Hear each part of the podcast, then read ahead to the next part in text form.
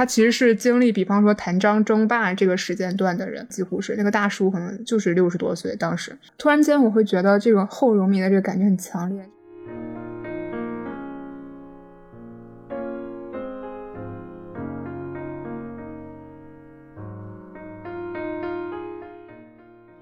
记得九七年他唱的那首歌特别动人，明星还是黄沾写的词。当你见到天上星星，可会想起我？可会记得当年我的脸曾为你比星星笑得多？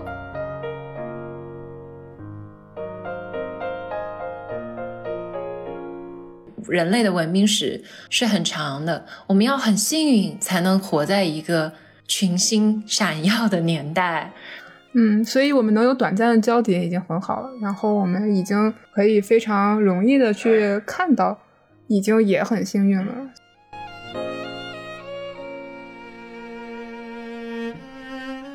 大家好，我是央子，我是小溪，我们是大俗小雅。Hello，大家好，我是王妈妈，然后我们是无时差，没有研究所。嗯，因为今天科科的话就出差，然后暂时不能参与这一期节目的录制。对，然后这是我们的梅开二度，是的，继我们上期香港，这个也是上一期就已经约定下来的吧？是的，不是最近马上就要到一年一度，我们应该节目发出来的时候，大概就是张国荣的纪念日这样。然后，所以今天呢，我们就想跟大家一起聊一聊后荣迷这个话题。我们里面的王妈妈和杨子呢，都是。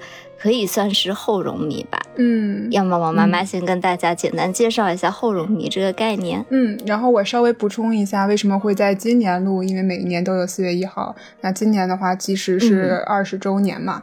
所以也是一个逢十的比较大的一个时间吧，大家可能会对逢十这个时间觉得比较重要，会特别的纪念。所以我们当时就约定这个时间来聊呃。然后后龙迷呢，其实这个词我当时也很震惊，它会有有人在呃论文去研究它，它有一个英文就叫 post Leslie fans，是是有一个专有名词，我真的不知道，是的，是的，而且这个专有名词出现的很早。就零几年的时候，其实就有这样的名词，也有人去发论文这样，嗯呃，然后他特指的其实是在张国荣二零零三年去世之后，才成为他的粉丝或者追随者的人。那我们俩还挺符合，对，一定是因为零三年我们都还很小嘛，我们还太小了，所以也也他他真正也比较，他可能艺术生命绽放的时候，应该是在八十年代、呃九十年代这种，年代对我们还没有出生的时候。KTV，我有时候会点哥哥的歌嘛？真的吗？你是可以唱的吗？其实我不太能，因为他的歌都很低。我有时候就是间歇休息，我就放一下，听一下，看一下那个 MV 的画面。但有时候是，比如说一大家人嘛，那都好古早，我好多年没有唱 KTV 了。就当年还回国的那会儿，就大家庭辈分不一样的人齐聚在一块儿，每次我放。张国荣的歌，他们就很惊讶，你这么小年纪居然也听了这么多他的歌，就是很后荣迷那种感觉。嗯，而且这个群体为什么会被研究？因为也确实不在少数。即便是二十年后，今天我们还是可以在社交媒体上面就是看到这样一个群体的存在，包括在线下呀之类的。我看到今年其实已经有开始筹备了很多，在各地都有一些纪念的活动嘛。对，而且我觉得张国荣还是一个挺特别的人，就是他在那个时代来说特别的超前。等会儿我们可能会更详细的说，无论是他的整个艺术风格的呈现啊，包括他细节到时尚穿搭什么的，都好像比他那个时代。更符合我们当下的很多审美潮流，还有价值观，好像不是那个时代的人一样。我觉得可以大胆一点儿，可能比现在还要超前，因为现在我们也很难再见到真正公冲呃，就是真正公开出柜的艺人了。所以某种意义上，可能更超，比现在依旧是超前的。王妈妈，你会去香港看看吗？这一次，呃，我有我有订酒店，然后也办了通行证，我其实还办了那个高才哦，嗯。但是我现在有有点不百分百确定，就是当天会不会有时候会尽力去，我会尽百分之一百的努力去。这是一个非常称职的荣迷，也不是，就因为恰好十年前的时候有去，而且那是我第一次去香港，咱们那一期节目其实提到过嘛，所以就感觉对于我来讲也是一个很重要的刻度的时间。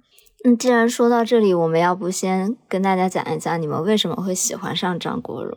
就感觉好像说了，大家都是在他去世以后才会喜欢上他的嘛？其实我还蛮好奇的，就是是什么契机会让你们了解到他这个人，然后会喜欢上他？要不我先来抛砖引玉一下吧，因为我不算是特别严格意义上的荣迷啊。我最开始了解到张国荣是在大一的时候吧，应该已已经比较后面的时候了，因为我老家在成都嘛，其实是一个比较内陆的城市，我小时候没有怎么受到过那种香港文化的影响。因为我知道，像杨紫，她小时候应该是看了蛮多那种港片啊，或者小说呀、港剧啊什么的，然后所以她当时去考 SAT 的时候是抱着那种朝圣的心情去的。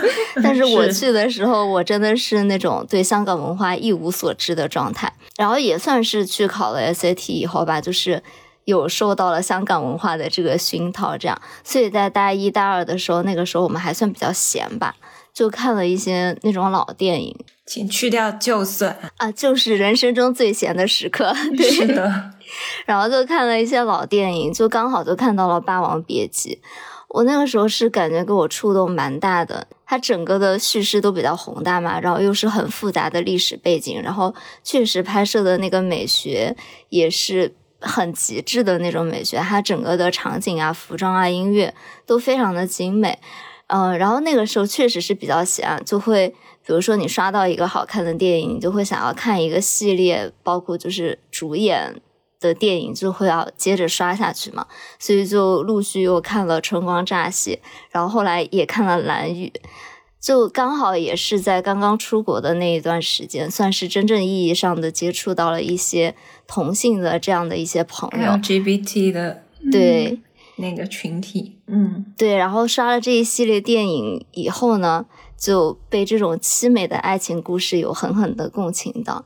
然后那一阵应该也刚好是四月一号左右吧，所以我刚好在微博上又刷到了张国荣和唐先生他们凄美的爱情故事，然后就相当于看了一些那种有点像同人小说，也不 算同人小说，就是他们的八卦故事这样。然后当时就觉得哇，狠狠共情，有被带入到这样的一个故事里面。然后我记得我那个时候还安利给杨子过，但是那个时候杨子还有一点就是不以为然，这样没想到 有吗？我怎么不记得？我有的，我绝对有安利过给你。我还给你讲过他跟就是 唐先生的故事，但是可能你那个时候就当耳边风听吧。但是过了两三年吧，就后来我跟杨子就当了室友，我们俩住在一个房间里面。有一阵的晚上，我就经常就听到他在偷偷的哭泣。这么小时候真的很中二病，我觉得我是那种青春期延后的人。嗯，我觉得我就那种十几岁，大家初高中要做的写小说啊，然后追同人。我觉得我好像都大学才发生，我初高中就是在专注读书，心无旁骛，而且我都不用微博啊。我从前两年做这播客才开始用微博。那所以你是怎么了解到这个信息的？看 ins 吧，然后我喜欢看豆瓣啊啊哦，唐先生的 ins 应该是我关注的，我在 ins 上关注的第一个人，最早的人，我也是，对他每年都会纪念嘛，嗯嗯。你们有印象有一张照片很经典，就是呃张国荣拉着唐先生往前走，然后那个就被拍嘛，他被拍，然后唐先生再回头，对，世纪牵手，然后张。国荣后面就没有做任何解释嘛，啊，他只是解释了一下他手里卷的不是烟，因为他那个时候刚当禁烟大使，他只是向公众解释他卷的是一个票，是一张票加起来的。就怕大家误会，他现在又重新吸烟了啊！然后这个地方，如果大家要朝圣的话，我最近也找到了，所以就如果今年去的话，想去拍一下。他在跑马地景光街的七幺幺门口，嗯，所以给大家列一个去列一个朝圣点吧。天呐，我突然一下鸡皮疙瘩都起来了。对对对，我不知道为什么，是因为那张照片我当屏保了很久。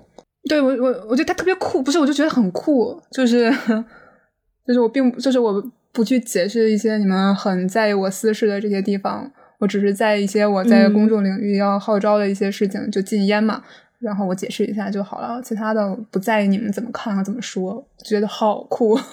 而且那张照片就抽离出对张国荣的那种喜欢，仅凭那张照片的氛围感，真的特别有感觉，就有点我每次看那种日杂的拍的那种街拍的那种感觉，而且他们两个人穿衣的那个品味、时尚品味都很好，就是我记得哥哥是穿的。全黑的一身吧，一个黑色的衬衣，然后唐先生穿的是深灰色的 T 恤吧，就两个人都是那种很极简的风格，然后是牵着手，那一个瞬间抓拍的特别有氛围感的一张照片。嗯，哇，他好谢谢那个狗狗仔。那王妈妈呢？你是怎么了解到张国荣的？啊，好像是我。我好像以前在我们一期讲电影院的节目里面提到过，我小的时候就十几岁的时候，我爸会带我买那种盗版盘，呃，七八块钱一张，然后都是港片，还有那种很离奇的。哦，我爸小时候也会买，是吧？然后他有的是正反面都能看的，对对对，这画质也挺差的。然后，呃呃，好像很多都还选不了那个字幕，就都是那个国语配音，还是。有的还是国语配音，反正我当时最早就是看那些盘接触的港片，然后我印象很深刻，就是《纵横四海》嘛，就我也很喜欢周润发啊，我也是，我跟你完全是一部电影入坑的，对，而且那个电影我觉得就非常适合一个十几岁的人，如果你第一次看的时候已经成年了，你不会觉得它是一个好电影，你会觉得它很幼稚。就是因为你恰好你是在十几岁不是很成熟的时候，你看到这个电影，它就会在你以后的人生里面成了你反复咀嚼的、你觉得很经典的东西。哎，我跟王妈妈一模一样，但是我接触途径不一样。我是这样，因为我是长沙人嘛，我们那儿有一个地方电视台叫做潇湘电影，经常放老港片。就是我很小的时候，小学吧，家里就很爱。放那个台的电影，最常经常放的就是吴宇森的那些动作片嘛。嗯，然后中间很经典的，我当时就是看《英雄本色》啊，然后《纵横四海》。其实我看《英雄本色》的时候，我更喜欢肯定是发哥那个电影真的是。但是后来看到《纵横四海》，我就是在心中久久挥之不去的一个镜头，就是张国荣他站在那个巴黎的桥上，然后有一个街头画家给他画像，他抽了根烟在那儿。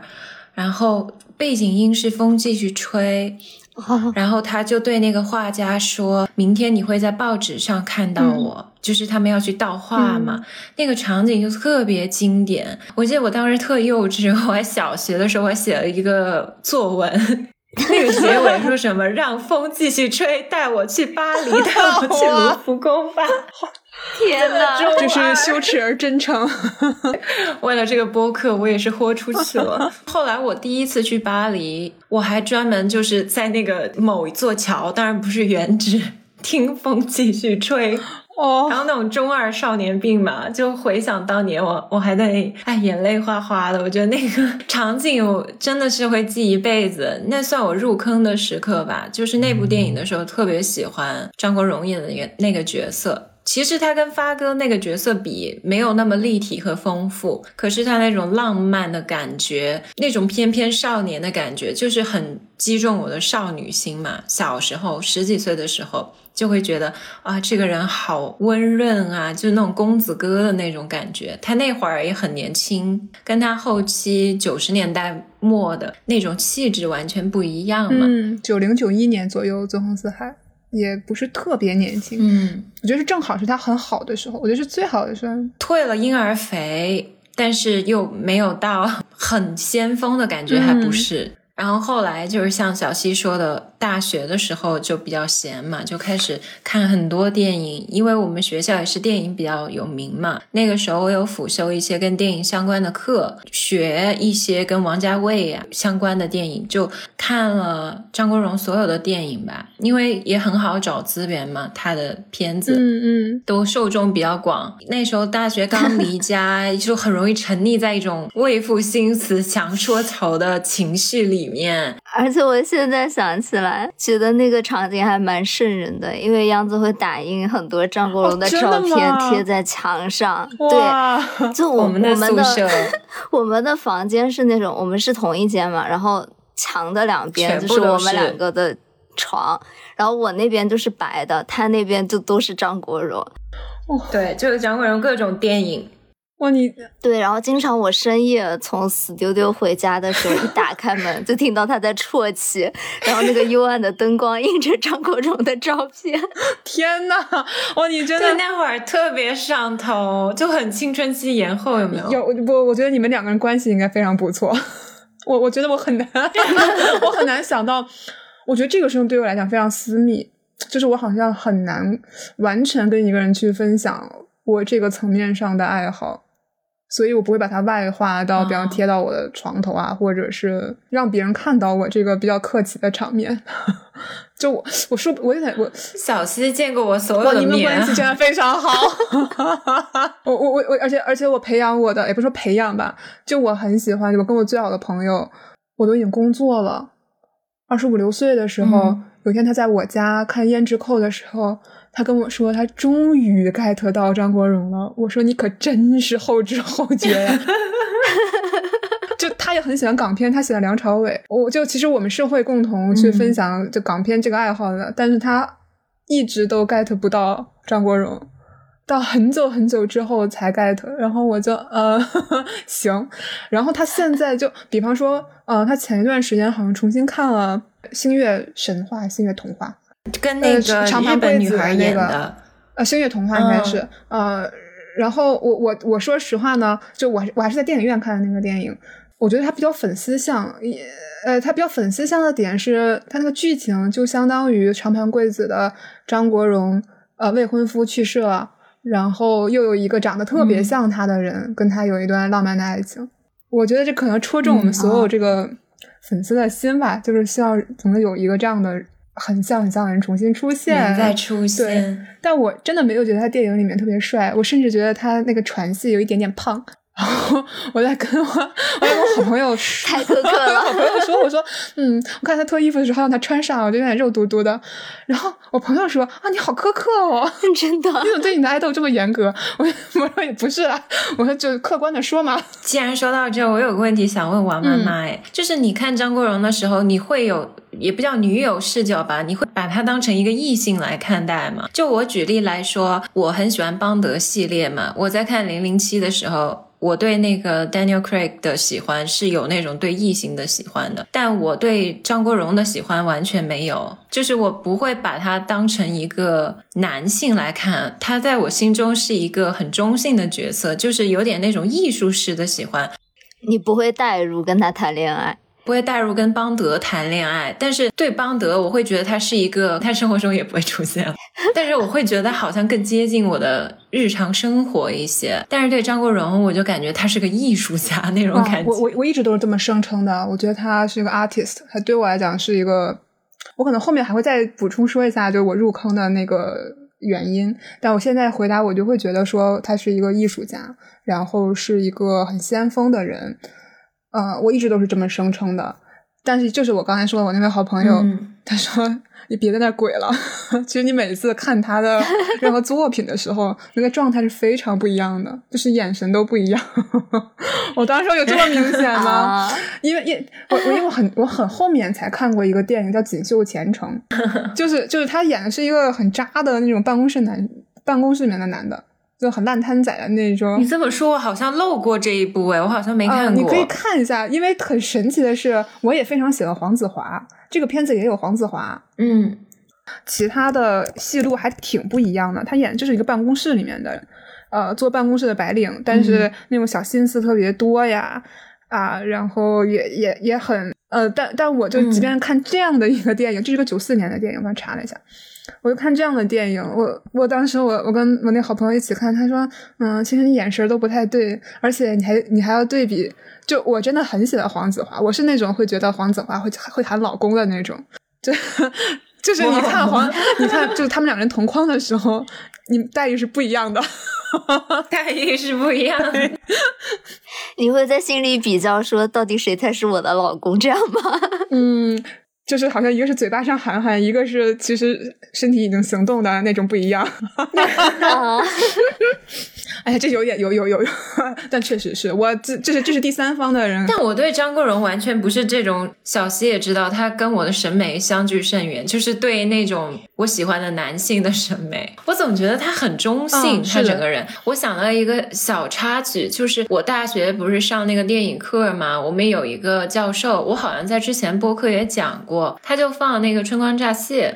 他是个美国人，但是个日美混血儿。然后当时放完以后，我就去跟他聊天嘛，是不是？大学的时候日行节奏，跟教授闲谈。然后他就很动情的说什么：“哦，Leslie so beautiful。”这位教授应该是 gay 吧？对。他不是混血嘛？日本男人不是都修眉毛嘛？就是眉毛会修特别细嘛？他就是那种特别细的眉毛。我当时想说他应该喜欢男生吧，后来我发现是我偏见了。就我大学时候最喜欢的一个教授，也是个日美混血的一个大美女教授，有三个娃，他们俩是夫妻啊。嗯，好吧，这好像有点离题了，但是我就想到这个事儿。张国荣在西方的，特别是文艺圈的电影有非常大的影响力。就像那个教授，他算是做那个 critical studies，他是做理论的嘛，嗯，很厉害的那种人物。嗯，我觉得张国荣是一个绕不开的一个角色吧。就是你要做电影研究这一行，就是必须看他的电影，然后研究他代表的一种美学的这种感觉。我刚才再继续说下去，就是从《纵横四海》往后的时候，我终于买了一张正版碟，就是他 九七的那个跨年演唱会那张碟。哦哦，那个时候买正版碟真的是一个非常大的，很贵，就花花花了自己好多钱，爱豆花钱了。对，然后我不知道你们会不会在生活中觉得某一个时间、某几个时间是有那种。神奇的感觉，就突然间那个时刻让你打开了一个认识世界另一个方式的大门，或者是它让你有一个很大的转变在认识层面。我现在很期待我近期能出现这个时刻。我我我觉得我十几岁第一次看他跨年演唱会，九七年唱红的那个时间点，就是一个很重要的时间，因为可能在那之前。我在性别上是非常保守的，然后与之相关的一切，就是他穿高跟鞋的那场表演，对，就是他换高跟鞋的那场表演。然后在那之后，我可能会去看，比方说一些对于性别的表述，就就讲他本人是一个双性恋者，然后他也会在之后的一些 MV 里面会表达说，比如说性别就像是衣服一样，今天我穿这个出门，我也可以选择穿那个出门，这种非常自由的状态。和我愿意在一个如此公众的场合表达我这个态度，我觉得这个是在我之后对我影响非常的大。我我可能会，我在那之前并不是一个非常善于在公众场合，哪怕是班里面发言啊，或者是在更大的场合、那网络上面去发言的这么一个人，完全不是。可能在那之后，我就会觉得，嗯嗯，好像会更勇敢一点，也更包容一些。这个刹那对我改变是非常大的。就是一种很很强烈的、很感激的感觉。哦，原来就是舞一个舞台的表演是这样的，原来一个人是可以这样的，大家对于性别的态度原来是可以这样的。那与之相关的很多事情，原来是可以，我会觉得这个对我改变是非常非常大的。即便是我今天再回头去回忆那个瞬间，我可以能回忆起很多，比方说我那个时候的家很小，呃，透光也都非常不好，其实是黑黑的，然后偷偷的去看这张碟，然后看这个场面的时候很震惊。就从来没有见过，可能我当时还在看的舞台都是同一首歌那种，或者是春晚，是那种。天呐，时代的眼泪，就是会有那种 enlighten me 的感觉。对，我觉得这个就好像我我我会在很多时候就回忆这件事，或者是跟别人提起这个，或者给别人看这个东西。我我觉得这个是我。一个很重要的起点，就是认识和真的很迷恋他的这么一个起点。后来才发现，红只是原来对于他来讲只是一个开始，因为后面会做更多更酷和突破的东西。比方说热情那个演唱会啊，或者是在电影上面呀，原来他还做过更多更多的东西，但一下子就打开了一个大门。哎，其实王妈妈，你说到这儿，我想到了他对我的一个影响，因为我从初高中一直都是那种比较中规中矩的学生嘛。到大学以后，我才开始有一种自我的觉醒的感觉吧。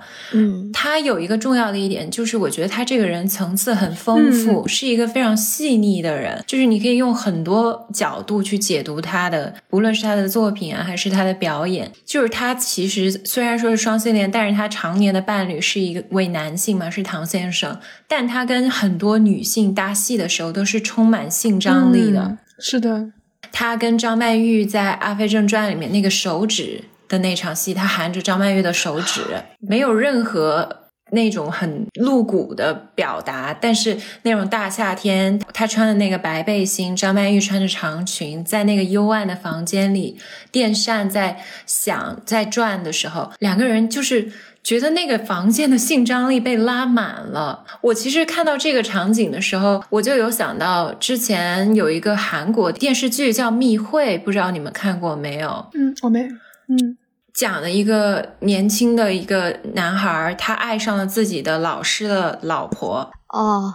我好像看过 那个男主也是刘亚仁，刘亚仁演的嘛，他也 对，那我看过，那我知道了。嗯，中间有一个很简单的场景，就是当那个师母第一次回到他住的家里，然后刘亚仁跪在地上给他擦干净那个地板，那一瞬间也是充满了那种性张力。那个房间之后，他们就发生了第一次的亲密接触嘛，但是没有拍任何那个画面，只拍了房间里的桌碗瓢盆这样。然后我就觉得跟王家卫拍《阿飞正传》那个场景很有异曲同工之妙，而且这两个演演员他们那种艺术性的表达，包括他们作为 LGBT 的身份的那种，嗯，很有共通点的。对，很妙哎，刘亚仁也是，就是他他很有性张力。他跟每一个女演员搭戏都有那种感觉，对，你会忘记他的这个本来的身份但是当你知道他是 LGBT 群体的时候，你也毫不意外，就是一切都非常，你就会觉得哦，一切很合理，对。对，但是小的时候也不算小了，其实也算大学。我当时看，比如说《白发魔女》，你们还记得吗？中间有一段让我冲击很大，就是她和林青霞在水中有一段那个戏。我当时觉得，怎么可以把这些场景拍的这么性感，但是毫不低级？就觉得这两个演员好厉害啊！其实他跟张曼玉的很多对手戏，更多的是一种心理上的那种性张力的冲突，没有一些肢体上的亲密表达嘛。但总体来说，我就觉得他是一个很妙的人，然后感觉打开了我一个新世界的那种感觉。他整个人很 sensual，很欲的那种。气质，他其实到了后期嘛，就是九十年代中后期，包括他九七年那个演唱会，就感觉他很会撩动他的观众，就牵引他观众的心弦。他已经控场能力非常强了，知道去如何表达自己，就是一个天生的明星嘛，很有层次感的那种人。跟他八十年代那时候他很红，在歌坛的那种。稚气未脱的感觉还是不一样的，能看到他作为一个艺人，在不同阶段的变化。对，但是我觉得最可怕的一点是他到了后期的时候，他既又很色气，又很稚气。他会在某些小表情里面的时候，你会很想保护他，就还是那种非常显得很年轻那种。嗯，就就比方说那个何宝荣里面，就是比方《春光乍泄》里面，就何宝荣会有那种好委屈。我举着，就是受伤了之后我委屈巴巴的举着我那个受伤的手，然后就看一眼手，看一眼你，明明就是做错事的是他，但你就觉得，嗯，好像是我的崽，我要怎么怎么样？怎么这么会啊？又撩动那种？他真的太会，而且他是那种美且自知，但你并不觉得油腻的人。对对，很神奇，所以我觉得这一点有点去性别化嘛。就是其实讲真，我这有点性格偏见。就是如果一个很漂亮的女孩，她美而自知，我觉得还好；但是如果一个很帅的男生，他帅而自知，我瞬间觉得他不帅了。而且他是那种我好帅，我要告诉别人，告诉全世界我超帅的。但是因为是他，你就觉得这就是偏爱吧？你就觉得还好。这个不是也也是一个广为流传的轶事，就是他拍《胭脂扣》的时候，他开场有一个环节有有一个情节，就是他呃往楼梯上走，然后他回头看如花，就梅艳芳演的那个角色，一边唱曲一边回头看，然后他下来的时候，他就跟导演说：“啊，我就知道我刚才一定超帅了吧？就是啊，他那段就是很帅啊，但是也能感觉到自恋，但是就不会觉得很油腻或者你不是，这个感觉真的是太奇怪了。我这个会让我情不自禁的去研究。呃，之前好像知乎有一个问题，就类似于你觉得哪些是性张力拉满的男星？我当时就抛出了我这个疑问，就是不明白为什么就是一个如此美而自知的人，但是你会觉得他是性张力拉满。”就好像我很想知道为什么周润发有的时候那个动作非常暴力，但是你不会觉得他是你让你不适的霸总一样。说了这么多，就我们自己的感受分享嘛。我知道你其实你刚刚也提到你一三年去了十周年这个活动嘛，你要不要跟我们分享一下旅途中的一些故事啊？嗯，这个前情提要大家也可以稍微听一下我们之前合作的那个香港那一期，我可以接着说，就是一一三年的时候，其实是我第一次就去香港，然后。当时就是在三月底的时候，还翘了一些课，然后为了看张国荣十周年的纪念吧。其实我之前也并没有做非常多的功课。突然想到有点悲伤，那些年我们还在上学，那也刚上大学吧，我也刚上大学，对，还可以用翘课这种词，对对，而且我还对这个词太青春了，对我刚刚真是有点戳到我的泪点，我天。我还我当时觉得我最害怕的一节课是体育课，因为我们体育课才是那个学校里面签到签的最严。好 西，是不是有共鸣 啊？是的，我最害怕的一节课就是体育课，还要跳远。然后，嗯，我当时我当时落地的时候好像还有点颠簸，我当时特别害怕，我说好歹让我看完了再说。我在那之前其实并没有仔细的去查到底有什么纪念的活动，就我觉得你到了那儿之后，你就一定会发现有什么活动之类的。你你只要到了文华东方那个酒店下面，它肯定就是会有各种的纪念，所以就没有太提前做功课啊。当时是三十一号晚上是有一个纪念的演唱会的，但我也没有买到票，然后门口黄牛票对于当时还是学生的我来讲根本支付不起，然后我在红馆外面待着。就是我也不知道为什么，就你明知你也进不去，但是还是在红馆的周围晃啊！我拍了会儿镜头之后，还是在外面站着。当时就有很多记者，包括电视类的记者，就在外面采访之类的。呃，就是红馆里面就开始唱了已经，然后第一首歌应该是呃张学友唱了一首叫《给朋友》。其实不是一个什么很经典的歌，他好像专门就是唱给张国荣的。然后结果外面的记者他也不知道是什么歌，我就听到一个女记者特别着急说：“他第一首歌怎么从来没有听过？这什么歌呀？哎，那怎么办？我们都不知道。”然后电话里面人跟他说：“外面是不是有很多粉丝？你们去问粉丝啊，你去问他。”怎么这么慌乱的吗？就有人采访，就当应该有一个电电视台，我已经忘了是什么了，就去采访一个大爷。嗯。就本来呢，我觉得，嗯，有很多 story 可以讲，就是很多人外地赶来，像我们这种啊，从不远万里翘很多课的后荣迷赶过去，是不是可以采访我一下之类的？然后结果当时有一个大爷就抢抢抢了我，就抢抢到了我前面，就不停的在讲。然后他其实是经历，比方说谭张争霸这个时间段的人，又很早，他们是同龄人，几乎是那个大叔可能就是六十多岁当时。他们几乎是同龄人，呃，他讲的时候就会非常的激动。突然间，我会觉得这个后荣迷的这个感觉很强烈，就是他是陪伴这一代艺人成长的，不管是张国荣还是在里面红馆里面唱歌的那些人，像张学友啊之类。当然，当然来了很多他们同辈的明星嘛，就他们是一起成长的人，就他们中间分享了很多在这个城市生活或者是一些流行文化。不管你我是一个内容的生产者还是一个消费者。他们是在一起长大的，然后我突然觉得自己好像很像一个外人，好像对于我来讲，好像张国荣就是另外一个叙事，是另外一个世界的人。我们是在这一天突然间有了交集，第一次在时空伴随了的感觉。这个词听起来 也时代的眼泪，就但然后同时都在外面，好像也进不去。但大家后面的这个关于这个人的故事很不一样。然后转天就是四月一号当天的话，也是到了文化东方的楼下。呃，中午过去的时候，他会有那种自发组织的 tour，就带着大家，就是免费的。然后从他走那条线也挺有意思的，就是从天星码头，然后到那个什么电视台，就是当时五台山那个地方，就都是他们立迪当时的立立迪电视台什么的那些地方。呃，就他当时刚刚出道之前，就是报名参加了一个。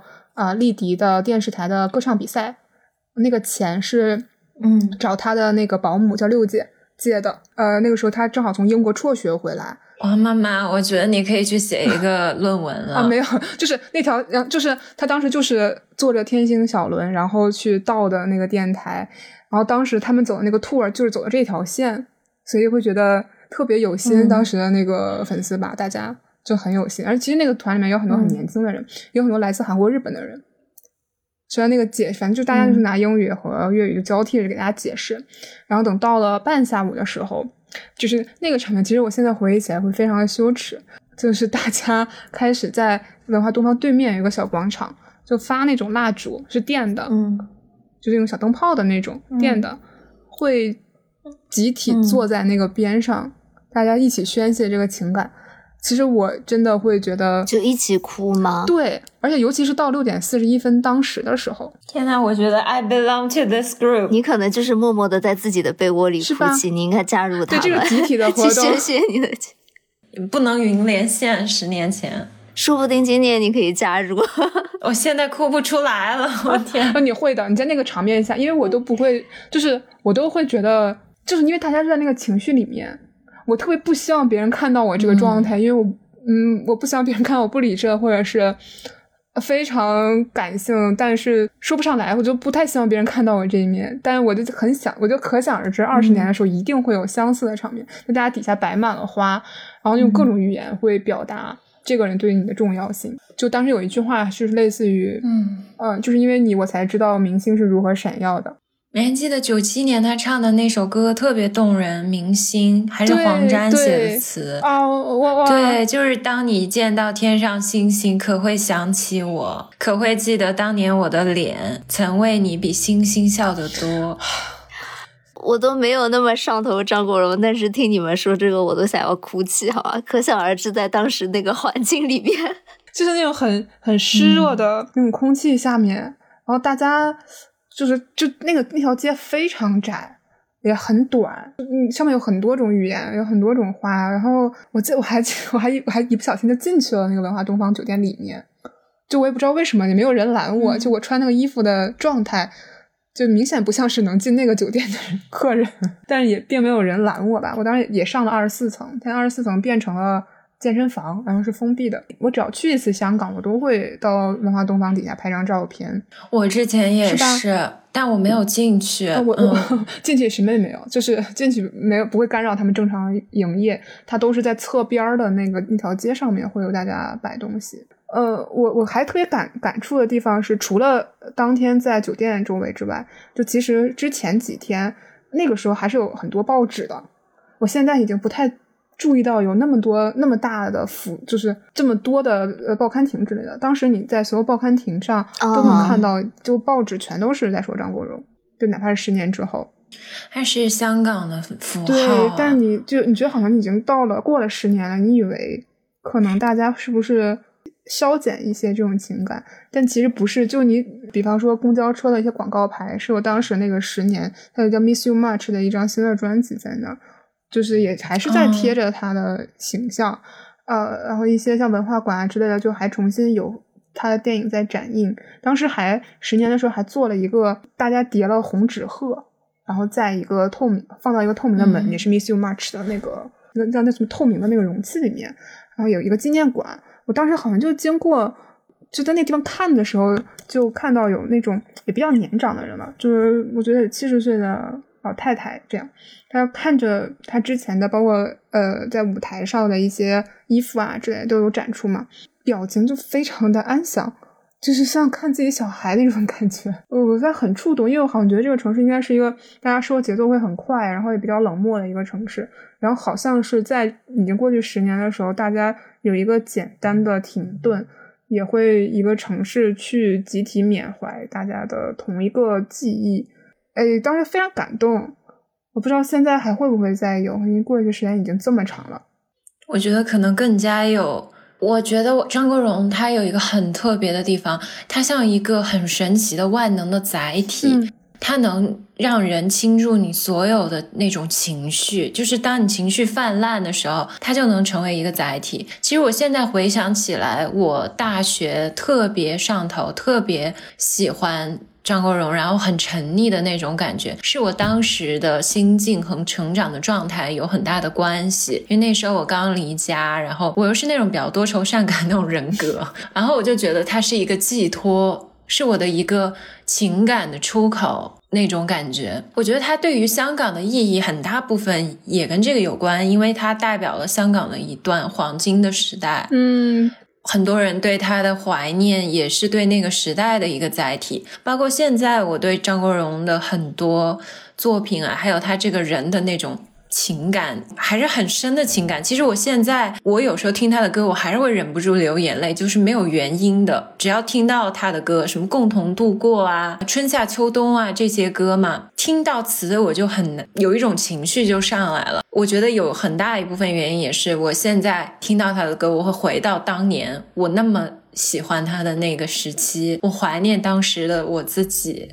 和那种生活的状态吧，就是是我的一个青春的记忆，所以这个人很特别，他在我的很美好的年华里存在过的那种感觉。所以你会有一种嗯成长之后的感觉吗？比方说你在你另外的，比方说你在你呃青春年华之后的五年、十年的时候，你会重新发掘他其他的你之前没有留意到的音乐或者是电影吗？然后有一些新的感触这种吗？比如说，我刚刚开始喜欢他是《纵横四海》嘛，但是我后来再去看他的很多片子，我发现我好像最喜欢的一些片子，不是我最开始入坑的那些电影了。比如说呢？就是比如说《霸王别姬》，我一直就不算我很喜欢的电影。就是在他的作品中，我对《霸王别姬》其实不是很感冒，因为他那个整个叙事太过宏大了。虽然它是一个很伟大的电影，可以这么说，但是不在我的那个审美取向内。我比较喜欢更加就是那种自主意识很强的意识流一点的电影，像王家卫的呃《春光乍泄》这种，其实更符合我当下的审美趣味吧。嗯嗯嗯。很神奇的就是，我原来其实没有很喜欢他有首歌叫《怪你过分美丽》，但我现在反而他好像成了我最喜欢的他的一首歌。其实它并不是那么大众嘛，包括有心人，我们之前的节目我也用过很多次，用这首歌的歌词做标题啊什么的。就是有一句词非常经典，是也是林夕写的，就说：“但愿我可以没成长，完全凭直觉觅对象。”你当你重重新审视这个艺人的时候，你会发觉他仍然有很多不经意的细节能给我极大的触动。包括因为我们要录这期节目，我就去重温了一下九七。年那场演唱会嘛，我才发现我有一些细节我居然忘记了。就是他在结尾的时候，不是穿那个西服唱了那首《月亮代表我的心》嘛，也就算他当众表白唐先生的一个契机。我忘记了，他其实当时是和他母亲一块说的。他的原话其实是说：“妈妈，为什么我可以长得那么可爱，那么英俊？是不是你你和爸爸那个时候心情特别愉快，特别兴奋呢？” 我也觉得哇，好可爱！我居然忘记他有说这种话开黄腔，非常非常老张。对，然后他当时就说：“妈妈，晚上我要送你一首歌，同时也送给我是另一位我生命中占有非常重要地位的朋友。这两位是我人生的挚爱朋友和亲人。”嗯，我重新去过这些细节的时候，会发现好像又多了几分不同的。嗯，回味的感觉，真的，他好符合我审美啊！九七年那会儿，就是他那会儿，因为他在筹备九七年的时候，正好也在阿根廷拍那个《春光乍泄》，就很累，心力交瘁，总是要搞那岳阳电话聊到很晚啊，商量细节事宜，他就暴瘦嘛，瘦了二十斤。你们真的对你们的爱豆很苛刻，都是只喜欢他瘦的时候。他他真的很容易胖，对他很容易脸上有肉，主要是。哎，我们觉得好苛刻。但他九七年那会儿，就是他超级消瘦，他整个人棱角分明了很多，他那个眼窝都深了一些，嗯，因为他很瘦，特有那种雌雄同体的美感。对，哎，觉得那个时候简直是他的颜值巅峰啊！就是有那种成熟男人的魅力，但是又不失少年气。所以九七年那场是我最爱看的，就我经常翻出来重新看一看。你提到特别喜欢有些人那个歌，我我其实十几岁的时候非常喜欢这首歌，而且几乎是我在 KTV 能唱的他的歌里面我能不跑调的几乎唯一一首歌。然后我当时会觉得“但愿我可以没成长”那句话特别奇怪，出现在前因后果里。我直到最近的时候才跟你有一样的感觉，就是我们也在长大吧。然后，所以你小时候看这些歌词没有感觉，你感觉这些作品是在等着我们成长。我以前有些歌是 get 不到的。我这两年我特别喜欢听一个叫《心跳呼吸正常》。特别适合阳康之后啊，像你的心率，我到现在还没有正常，对吧？就是我当时特别想听这个歌，就是借一个彩头那种感觉。其实不完全是，觉得这歌词我觉得特别吉利。然后其次啦，说说说正说说说正经的，就是就是他有一句歌词，就是心跳呼吸正常，工作休息正常，多少的往事，呃，来年无痕给养。觉得嗯嗯。而且那会儿他身体已经很差了，这算他比较晚的专辑了。这就是完全是我们现在的状态呀！透露一下，我们三个在录这期节目之前一直在互相吐槽我们现在的身体状况之堪忧，就各种小毛病。然后还有一首歌叫《午后红茶》啊，对，这首也特别有感觉。就在说我们呃一个长期亲密关系之后彼此的这个倦怠和必然的，也不能说出轨吧，就是。必然的有一些小心思啦，这种结果，结果男朋友跟我说，其实这个是他们呃大湾区都很熟识的一首歌，而且这个好像是一个广告歌，就是一个红茶牌子的歌。我特一下子我就哦，就是午后红茶的歌吗？好像就是一个饮料牌子的歌，然后他们都听过。我一直以为这是一首非常小众的歌，我以为这个非常小众，可能对，这绝对是有个地域差异。一下子让我觉得，嗯，我再也不是那个特别的人。对，它其实就是类似于说，所有甜蜜伴侣其实有九对这样，呃，十对里面有九对这样过红茶和咖啡，喝十个十，喝多少个十年，类似于这种冷静的歌词。因为我发现亲密关系的那种结束或者是淡漠，有时候真的两个人都没有任何问题，或者你们根本没有任何根本的矛盾，最后就是淡淡的消亡，这叫罗曼蒂克消亡史。无疾而终，很多时候就是这样。我要找到一下他那个原歌词，就是总发现十对甜蜜伴侣幸福表演，其实有九对这样过红茶或咖啡喝十个十年。天呐，我为什么有点串戏？想到他 Q 他妈妈那段话。嗯，他们确实家他的家庭，就原生家庭应该也比较缺失温暖吧，因为他是家里面最小的那个小孩，然后跟上面。的兄弟姐妹差的年龄也比较大，然后也没有跟父母住在一起，很大，所以就是他嗯早期的情感还比较缺失嘛。嗯，他自己也会提嘛，这个也不是什么就很隐私的事了。所以他跟妈妈说那个，其实没过很久，他妈妈就去世了。呃，他妈妈最后去世的临近去世的一两年里面，他就搬过去跟张国荣一起住了啊。但没想到，就是张国荣表达就是很不开心的地方，就他们相处的很像客人。就并没有特别亲密，所以，嗯，我觉得是多少这种很疏离的感觉，应该也跟这些都有关系吧。嗯，就他会在在荧幕里面，在电影里面表现像阿飞这样的，我觉得是多少是有一些，就《阿飞正传》里面这种，就多多少少是有一些啊。对他，《阿飞正传》就是五角鸟，然后对母亲的那种依恋，但是又得不到母亲的爱。对，所以是多少，我觉得是他。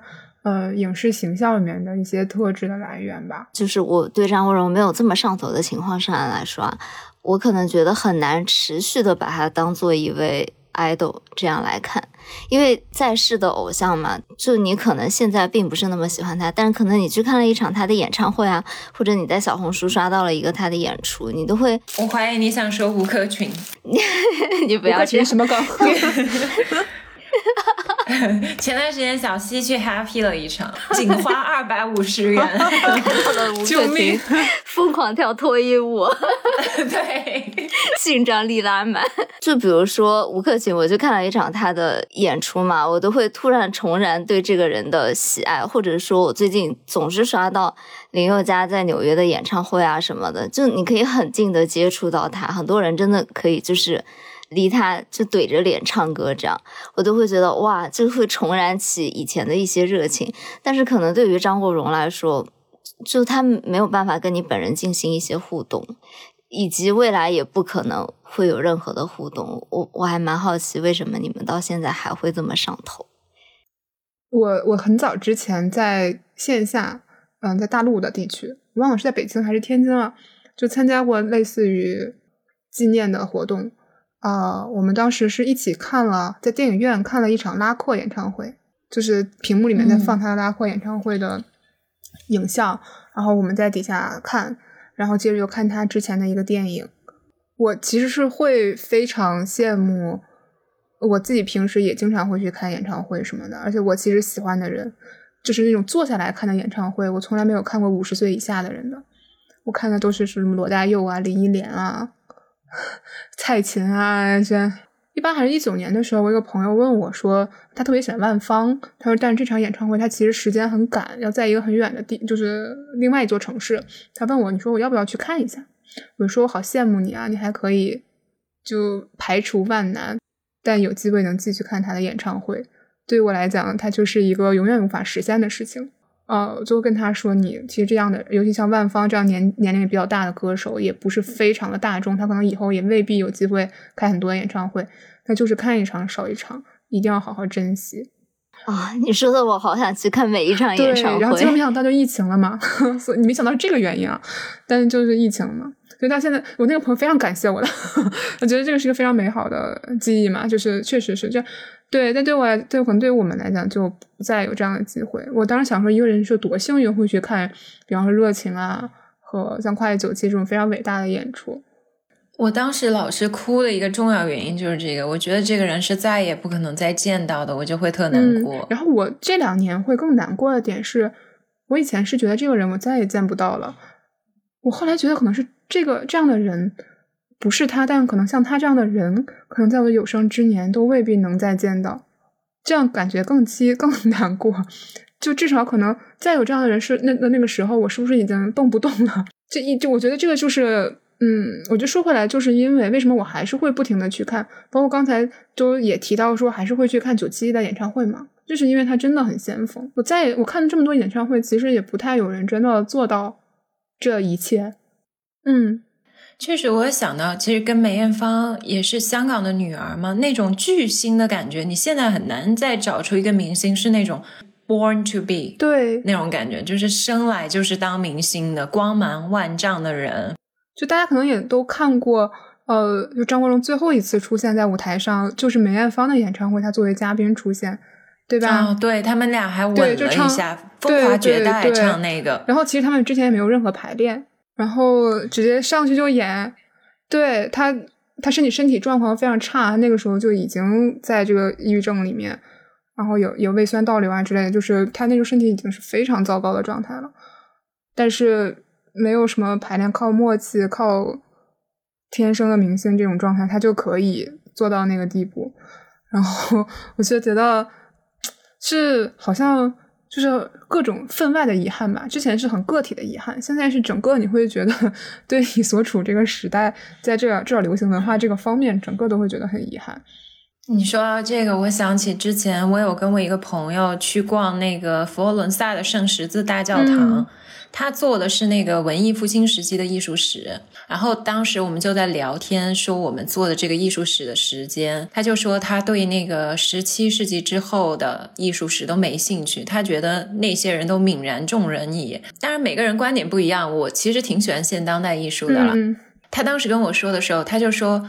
你去看现当代艺术，你能获得像我们站在圣十字里这种震撼的感觉吗？嗯，他说那个时候就是人类群星璀璨时，你在艺术史上再也找不出第二个拉斐尔、达芬奇、米开朗基罗了。嗯嗯嗯嗯。某一个时间点，人的一生是很短暂的，人类的文明史是很长的。我们要很幸运，才能活在一个群星闪耀的年代。错过了，就是可能你一辈子再也不会遇到那个时间了。所以，我们能有短暂的交叠已经很好了。然后，我们已经可以非常容易的去看到，已经也很幸运了。所以，就嗯，一个很根本的，现在还会有。后荣迷的原因，就一定是他的这个作品本身还能够再吸引到后面的人。我我觉得可能可能再往下也会有其他的分析，但我觉得这个是很根本的。嗯嗯，然后啊，我还特别感动，就是那个有一个就是有荣迷组织，香港荣迷组织在呃去年的时候，我我生日的时候，好像是我入会，我已经不记得，我就是随便注册了一下，其实也不是非常多的，就是参与他们活动啊之类的，但是却给我寄了一个纪念品，就是热情演唱会的场刊。好温暖，我就特别感动。对我觉得，嗯，这样的就这种组织真的，嗯，特别。我很推荐一本有点老的书，叫《近色的蝴蝶》，作者是洛风，他其实是香港中文大学的一个学者。嗯，就如果大家会对这个，比方说他的呃性别层面啊，或者是其他的，就从文化研究的角度上去，包括这个传媒对他的影响，就是叫什么媒介影响这种，大家就可以看一下这本书。就其实它是好像是一零时代的书。这是我高中的时候一个朋友送给我的，但我当时看的很很费力，然后上大学之后才能，嗯，就觉得很很通畅的读下来，也很推荐给大家。所以它中间有很多分析，让我觉得这个群体，因为这个作者本身就是荣迷，其实在香港一些荣迷组织也经常会举行一些很学术的一些讨论。我觉得这个这很有生命力的一些东西会一直传递下去吧。嗯，然后我另外会觉得他。可能能很吸引人的地方是，他本身的经历确实非常的传奇，也非常的特别。呃，你很难再找到一个可以复制的人。然后包括现在，你你你再去说，呃，纪念的活动里面，唐先生十年的时候他有出席，呃，他在 ins 上面也不避讳，然后也会公开的去发这些照片。这个就是 小溪读过的同人文们。然后，对，这这个这个，你现在就不再会有艺人真的会这样。然后包括说他在很年轻的时候，不到五十岁的时候自杀，这个冲击真的是太大了。就大家可能会一个老去的八九十岁的艺人，他当他当他去世的时候，可能跟他有相同记忆的粉丝群体已经消失了嘛。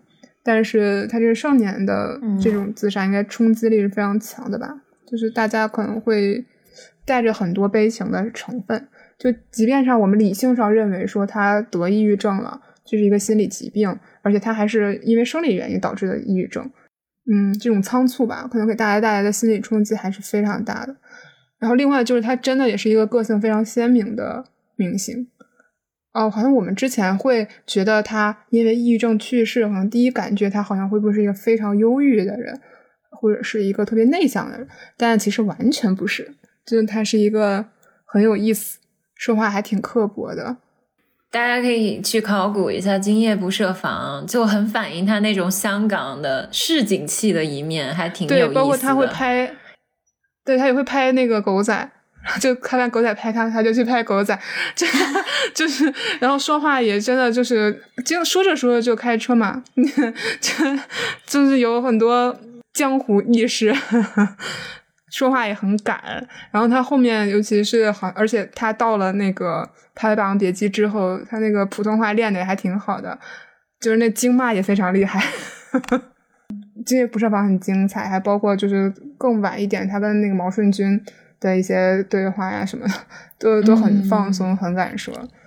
现现在就是不可想象的嘛！就《现在不设防》里面，他不是还点评各个女演员的演技吗？什么王祖贤以前不行，现在练 练好了，真的可以这样吗？对，你现在现在简直 那时候的港人好敢讲。你现在想，你现在明星肯定不会这样说呀！你你现在可以想到一个男明星，然后点评一下赵露思不太行，滴水不漏的，现在都 是什么？嗯，这这不太可能吧？他也不是说全是夸或者是全是骂，他就是。中间就是很客观的一个评价，说的还挺生动的。搁现在你就感觉这一一个访谈节目出来之后就要报十个热搜那种 啊！这么一说，真的好有点难过吧？对我们现在消费的 明星或者艺人，你会看到他整个经历跟香港这座城市本身非常紧密的贴合。我前一段正好看到黄子华有在说一句话，就是我的黄金时代和这个城市的黄金时代是在一起的。所以就没有什么遗憾可言。就另外一个电影叫《流星雨》，就他演一个父亲，其实那个都是啊，他是背景就是九八年金融危机，然后实际上的背景也是啊，当时香港的电影出现了很多问题，盗版横行啊，然后资方也都不太给力，然后他就是一块钱的片酬去演的这个电影，就是他整个这个任何一个重要的香港发展的时间节点，其实他都没有缺席。直到零三年的时候，甚至 SARS 在这个城市肆虐的时候，然后他正好是就是去世，就连最后的一一刻都是跟这个是城市的这个节拍是拍在一起的。所以会，我觉得如果是对香港人本土人来说，这样的明星应该会非常的难忘吧。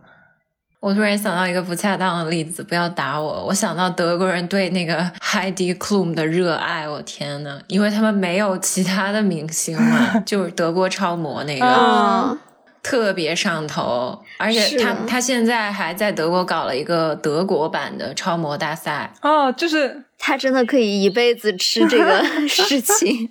对，然然后我然后我觉得进了互联网时代之后，他最大的。符合我们这个时代叙事的，就是因为他已经去世了，所以他不再会有塌房的任何机会了。嗯，是挖不出任何他再有可能去呃颠覆大家想象，我再也不相信爱情的这些料了，就没有机会再去生产。这个也很现实的因素。就你你去找到他的各种小的故事，呃，一些意识并不难，也没有什么对，也也不像之前你可能要去看杂志才能看到一些访谈，才能。看到一些关于他的一些物料，或者是他的一些故事。那其实，即便他现在已经去世了，但是以现在互联网的发达程度，以及大家彼此找到同好的这个容易程度，就是有新的人去入坑，找到这个集体，然后大家去参与活动，然后更多的认识他，就好像我跟央子一样。是的，你们就精准的找到了彼此。我我我最后说一个最好笑的一个地方，是我这两年跨年的时候，都 B 站上面就是有那个泳迷客栈。哎，就是就是有有有有名的组织，就是会放跨年的那个演唱会，就是九七跨年演唱会，然后他会卡着那个点儿，因为演唱会里面就有一个倒计时的这么一个环节嘛。嗯，好有仪式感。他放的时候呢，他就也就倒计时，正好像这一年跨年的时候，你就跟他是一样的。然后他还会把那个背景，那一年的背景就是一九九七嘛，他就把那个背景画成二零二二或者二零二三。天呐！最好笑的是弹幕，就是大家说刷的是新的一年，希望我们能上岸啊，考编上岸，考研上岸。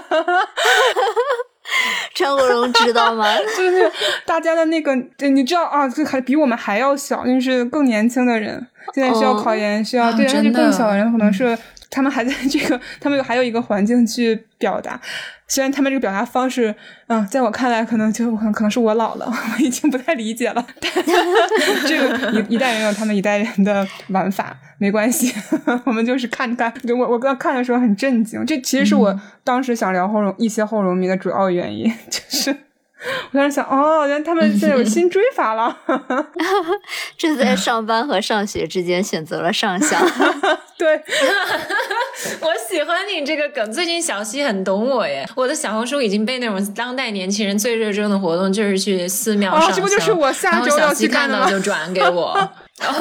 好吧，果然我们紧跟了时代的步伐呢，朋友们。我们还很年轻，这说明。那那我们最后就是再开开脑洞吧。就是我我我觉得，嗯，我这些这些年没有那种很强烈的会蒙在被子里哭。其实我以前我也会做，我也是，现在可能真的老了。对，就完全接受这个事实之后，因为你其实你就是喜欢，哪怕你喜欢一个在世的人又怎样了？你们难道人生中真的会有几几次实体的交集吗？也很难啊。对啊，所以他好像就对我好像就是一个老朋友，然后我们可能没办法直接联系，但是我还是能够看到他的一些作品，这种感觉。然后，所以我有的时候会，非我就变得非常的平和，然后 也就是啊，偶尔也会开开脑洞，要是想会想出来，如果他在的话，他会怎样？所以我们最后的时间可以留下来开开脑洞嘛？就是你觉得，如果他当时没有生病，没有自杀，那他现在还在的话，他都会干什么？王妈妈，我看你也写了，你说他会当导演，我也觉得，因为他那会儿就一直在做这个事儿了。他当时张柏芝十九岁，他拍了一个《左右情缘》，我其实还挺喜欢那个小短片的，在巴黎的那个片子。然后他后来其实一直想筹备这个事，对，最后因为抑郁症去世了。我觉得他应该会是一个挺不错的导演的。嗯，他当他好当时有一个片子已经定下来梗概，然后包括演员他已经有在聊，就是女主可能是宁静，嗯。嗯，然后可能男演员，哎，我有点忘，他其实当时也定了。然后那个电影好像想定名字叫《偷心》，我觉得那个情对那个情节很有趣，就是类似于这个女主角每天都听到楼上发出钢琴的声音，然后她就特别爱上楼上的这个人，就在后面嫁人了之后，还想跟楼上的这个这个邻居。天呐，我想到我邻居家的笛子，sorry。嗯，你你不会最后下一次我们在聊的时候，你就爱上了这个笛子？不可能，我我想插一句，说我过去几年都饱受这个困扰。我的老邻居就特别爱半夜弹钢琴，然后新邻居就是半夜吹笛子。但你知道结局是什么吗？其实他在楼上一直放的是音响。他从来没有真的弹过钢琴，然后这个女主还知道了这一切之后，还是爱他。天呐，我起鸡皮疙瘩！所以我就觉得这个故事非常有意思啊，我很就是很想看到他会怎么拍。是因为为什么爱呢？那 就是爱自己的幻想。就这个感觉是这个是导演应该解决的问题吧？但没有机会再看了。你们知道刘若英有一首歌叫《对面男生还是对面男孩的房间》吗？就说他爱上了他的邻居，就是什么每个周末这个邻居会叫朋友来家里做客啊，然后他穿了新的球鞋啊，煮他爱煮泡面，不健康，是有一点那种很 creepy 的 stalker 的感觉，不是有那种你你性转一下就会很很可怕。但是我觉得这个还挺符合刘若英的那种有稍微有点神经质的文艺女青年的那种风格。哦，这不就是恋爱的犀牛吗？你性转以后。嗯，说的也是。嗯，对，但是我觉得演戏方面嘛，说到这个，我想起前段时间那个梗还挺好笑的，不是杨紫琼得了奥斯卡嘛，然后大家都在 Q 说张曼玉曼神应该出来演戏，结果接下来评论区的最高赞就是说只有得格莱美 才能刺激到张曼玉。我上一次在大荧幕上看到她，竟然还是。竟然就是《新月神话》里面也有杨紫琼，好漂亮，是吗？特别美，她在养马，然后那个头发在阳光底下会有那种流光溢彩的感觉，特别美。我我以前都 get 不到杨紫琼的颜值，我突然当时就有点懂了。她是一直走那种打女。精神内核的对那种那种女性，所以就很容易忘记，对她本来就很漂亮这一点。而且那个时代美人太多了，她处处在那个香港，美人全部都是漂亮美丽的女生，都不只是漂亮。唉，所以所以所以张国荣会开微博吗？会开抖音吗？应该不会吧？他跟王菲。很难说，梁朝伟都开了，刘德华不也入驻了吗？还有成龙，刘德华我还能理解一点，成龙不是入驻快手了吗？但是梁朝伟我真的理解不了。我觉得短视频时代未必，但是我觉得微博这个说不定会玩一玩吧，跟直直播一下，跟王菲打麻将，肯定会的。对，也说不定，因为他是那种很需要 attention 的人，对，就是对这么多的 attention，他很难抵制住这个诱惑。他不是到世界末日也要打麻将，然后。然后后来我我后来想过他会不会当一些综艺的导师啊？应该会不会是好声音，然后去去转一次？不是最近有一个很烂的那个港剧 TVB 的那个短片往回放的那个是吧？对对对，什么无限超越班什么 的？对，会不会请他去做这种？我觉得很有可能哎。哎，最近《溏心风暴》不也搞了直播吗？哎，他带货，我的天！哎，他他其实普通话讲的不错，所以感觉很有可能哎。哦，对他普通话讲的可好了，对，而且梗也超多哎，人家蛮适合这种的。他完全就是一个前社交，就是相当于是个 Web 二点零之前的人，这种幻想就特别后荣迷才会去讲的事情，是，就人生中的诸多遗憾。对，你你会觉得今天之后，呃，你会有想再多了解张国荣的地方吗？然后你会怎么看待这个群体？因为你你可能会觉得。你你你有你有打开新世界的大门吗？就这种感觉。因为我之前也不是说完全不了解他，但是我可能看他的演出会比较少一些，但我可能会想要去看一些他的演出。小溪主要是被我 traumatized 了，在我们同居的几年中。对，就是如果没有杨子的这一番经历，我可能会要更想要了解他。但是，就是杨子的这个经历让我觉得有一点就是渗人啊，也不应该这样说。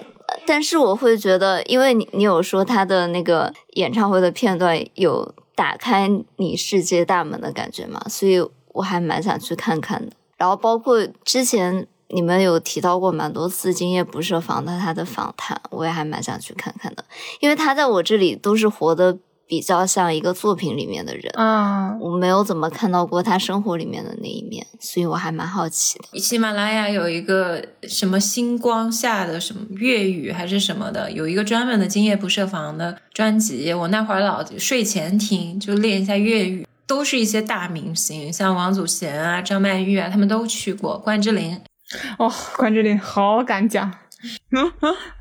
对他分享自己二十岁的第一段婚姻啊，然后后来还有介入别人的家庭，就是有有没有有老婆的、有女朋友的，我都谈过，也真是。